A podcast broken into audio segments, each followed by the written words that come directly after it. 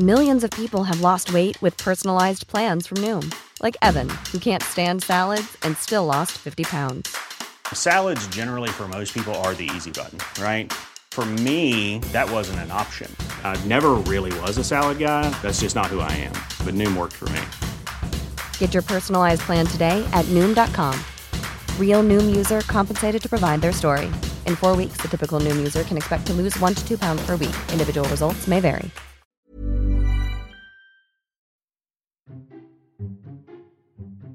Esto es Memorias de Pez, un podcast en el que hablamos de historia y geopolítica de forma clara, sencilla, objetiva y sobre todo muy divertida. Y aquí tienes una nueva historia. Se cumplen los tres de conflicto. Un conflicto que no parece tener fin y es que a ninguno de los dos contendientes les interesa ahora mismo un alto al fuego, ya que ninguno tiene nada bueno que vender a su población para cesar las hostilidades. Por ello, de momento no tenemos esperanzas en que el conflicto pueda terminarse a corto plazo, y la igualdad de fuerzas puede hacer que el tema se enquiste y ambos ejércitos tomen posiciones creando un frente estático. En cualquier caso, esta semana ha sido una buena semana para Rusia. Finalmente, los soldados ucranianos de la planta de Azovstal en Mariupol se rindieron, incluido el comandante del batallón Azov. En total, cerca de 2.500 soldados, una fuerza bastante importante y algo mayor de las estimaciones que teníamos sobre la cantidad de soldados que aún podían quedar allí. Con estos ya son cerca de 8.000 los prisioneros de guerra ucranianos que tiene Rusia en su poder. Por otro lado, por fin el gobierno ucraniano ha dado cifras de soldados muertos. Zelensky ha dicho que la cantidad de muertos diarios en la guerra oscila entre 50 y 100. Quedándonos con la parte del rango más alta, esos 100 muertos, nos saldrían unas cifras de 9.000 muertos, algo que a mí personalmente me sigue pareciendo poco para todas las imágenes que hemos visto. Otra cifra que se ha conocido esta semana por parte de ACNUR es el número de civiles muertos en la guerra, que ya roza los 4.000, una auténtica tragedia. Pero la noticia más importante de esta semana es que las fuerzas rusas y prorrusas están avanzando en el frente del Donbass. Esto ocurre después de que éstas tomaran la localidad de Popansa, que las fuerzas ucranianas se retirasen ordenadamente hacia otras posiciones más defendibles, puesto que la vanguardia ucraniana había quedado muy expuesta. Sin embargo, en las últimas horas, este avance se ha acelerado en varios frentes y ya amenaza a las fuerzas ucranianas que defienden las ciudades de Severodonetsk y Lysychansk, ya que estas tropas corren un gran peligro de ser cercadas.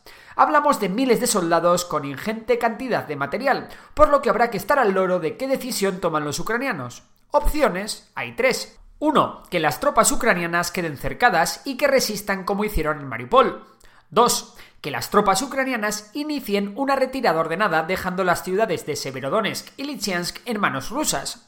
O 3. Que las reservas ucranianas lleven a cabo una contraofensiva que impida el cerco ruso. Ofensiva que por otra parte tendría muchísimo riesgo. En cualquier caso, ahora mismo la situación es crítica para las fuerzas ucranianas y parece que se está notando la cantidad de tropas rusas y prorrusas que ya no tienen que estar pendientes del sitio de Mariupol. Según el ministro de Asuntos Exteriores de Ucrania, Rusia ha lanzado la mayor ofensiva desde la Segunda Guerra Mundial.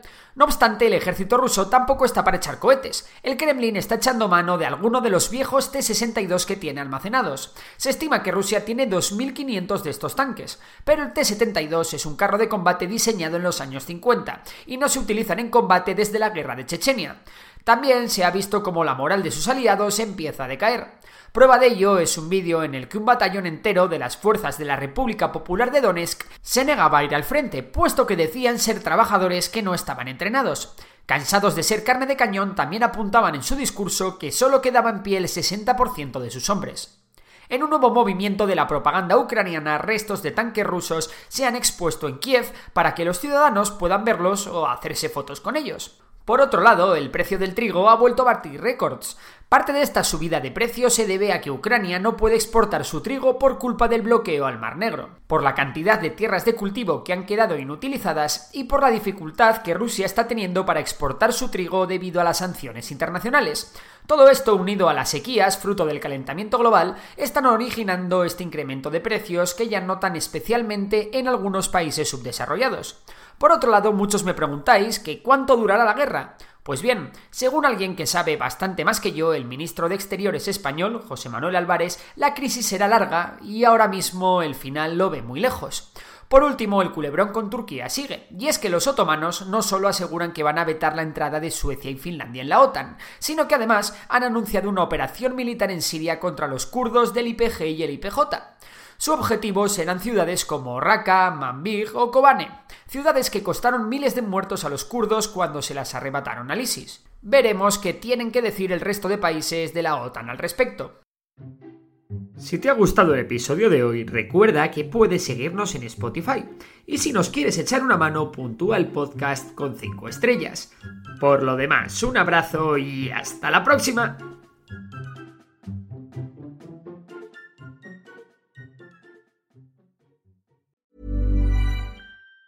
Even on a budget, quality is non-negotiable. That's why Quince is the place to score high-end essentials at 50 to 80% less than similar brands. Get your hands on buttery soft cashmere sweaters from just 60 bucks, Italian leather jackets, and so much more. And the best part about Quince, they exclusively partner with factories committed to safe, ethical, and responsible manufacturing. Elevate your style without the elevated price tag with Quince. Go to quince.com slash upgrade for free shipping and 365-day returns.